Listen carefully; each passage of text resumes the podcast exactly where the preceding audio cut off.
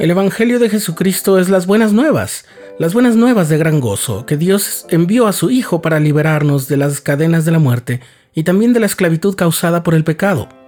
La expiación llevada a cabo por Jesucristo nos faculta para obtener la inmortalidad mediante la resurrección y la vida eterna, a través de nuestra obediencia a las leyes y a las ordenanzas del sacerdocio.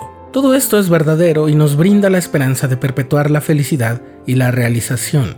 Pero para algunas personas, en especial las que no están muy familiarizadas con el plan de salvación, la idea de la vida eterna puede resultar un poco difícil de figurar. Y las personas que han sufrido durante toda su vida también pueden tener problemas para entender la eternidad. A fin de cuentas, como dijo el apóstol Pablo, por ahora vemos por espejo. Estás escuchando el programa diario presentado por el canal de los santos de la Iglesia de Jesucristo de los Santos de los Últimos Días.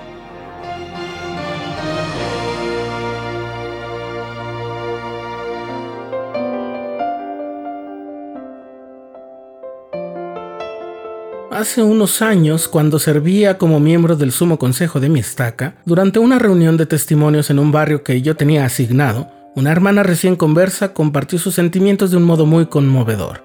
Dijo algo que algunos de los miembros habían observado al conocerla y al haberla visitado. Su situación era precaria en lo relativo a la estabilidad económica. Tenía cuatro hijas, una de las cuales estaba muy enferma. Su esposo la impulsaba a aprender sobre el Evangelio y asistir a los servicios dominicales, pero era parte de lo poco que le permitía. Él mismo no asistía y tenía conductas violentas y algunos vicios muy peligrosos. Aquel domingo la hermana daba señas de haber sido golpeada y no era la primera vez. Además, los padres de ella, que también la habían maltratado cuando era niña, ahora le habían dejado de hablar por algo que ni siquiera ella recordaba, y tampoco habían querido conocer a sus dos nietas más pequeñas. Aquella hermana, entre lágrimas, dijo en el micrófono que cuando aprendió de los misioneros sobre las ordenanzas del templo y la posibilidad de tener una familia eterna, se sintió muy confundida. ¿Cómo puede Dios desear que yo viva eternamente en estas circunstancias? Es lo que se preguntaba ella. Recuerdo mucho la frase con la que rompió en llanto, no creo que me interese mucho la eternidad. Su llanto era un llanto inconsolable. Una de las misioneras se acercó y le ayudó a bajar. No estoy muy seguro de qué sentimientos se anidaron en el resto de los presentes, pero en mi corazón sí se clavó esa espada. Recordé haber visto en la misión algunas familias en circunstancias muy parecidas que ni siquiera se habían prestado a escuchar el mensaje, o que recibían un par de visitas y luego dejaban de recibirnos. ¿Cómo puede ser la eternidad una idea hermosa, una promesa valiosa, a menos que se trate de que esa eternidad estará definida por lo que las escrituras llaman un estado de interminable felicidad? Pero si la vida familiar de alguien es así de adversa y triste como el de la hermana que dio su testimonio aquel domingo, ¿cómo puede ser la promesa de una familia eterna algo que despierte la esperanza y la ilusión en su corazón? En el capítulo 9 del Evangelio de Juan se relata cómo Jesús sanó a un hombre ciego de nacimiento. Cuando los discípulos lo vieron, aprovecharon para preguntarle al Señor las causas de semejante desventaja. Maestro, ¿quién pecó? le preguntaron, ¿este o sus padres para que naciera ciego? Alguna pregunta semejante pudo haber surgido en torno a un hombre que tiempo después Pedro y Juan vieron a la puerta hermosa del templo, así se llamaba esa puerta, y que era un cojo desde el vientre.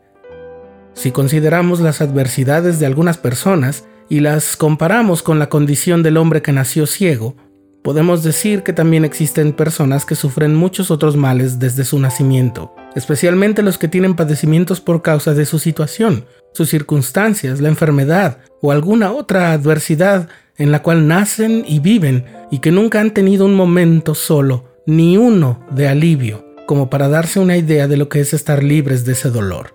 Así como el cojo nunca había sabido cómo era caminar bien y el ciego no sabía lo que era ver, como para poder anhelar recuperar esa experiencia. Del mismo modo, siento que aquella hermana y muchas personas en el mundo no han probado siquiera las mieles de un momento de paz, calma y felicidad como para poder creer que se puede tener en abundancia. Pero aquí es donde el poder infinito del Señor logra milagros. Ante aquel hombre ciego, el Señor les dice a sus discípulos que aquello era para que las obras de Dios se manifestasen en Él, y que Él es la luz del mundo. Dicho esto, escupió en tierra e hizo lodo con la saliva y untó con el lodo los ojos del ciego y le dijo, Ve, lávate en el estanque de Siloé. Entonces fue y se lavó, y cuando regresó ya veía. Y ante aquella puerta del templo, junto a Juan, Pedro tomó al hombre ciego y le dijo, En el nombre de Jesucristo de Nazaret, levántate y anda. Y al instante fueron afirmados sus pies y sus tobillos, y saltando se puso de pie y anduvo, y entró con ellos en el templo, andando y saltando y alabando a Dios. Así como el Señor ejerció el poder para dar a los ciegos la vista y mediante su poder Pedro sanó al hombre ante el templo, aunque estos dos hombres nunca habían tenido salud, del mismo modo tiene el poder para darle a la gente una perspectiva de la eternidad como la que nunca han tenido y ni siquiera alcanzan a formarse una idea. Es el poder del Evangelio, que es las buenas nuevas, pero por eso necesitan ser comunicadas, enseñadas por los discípulos fieles del Señor, que ministran con amor.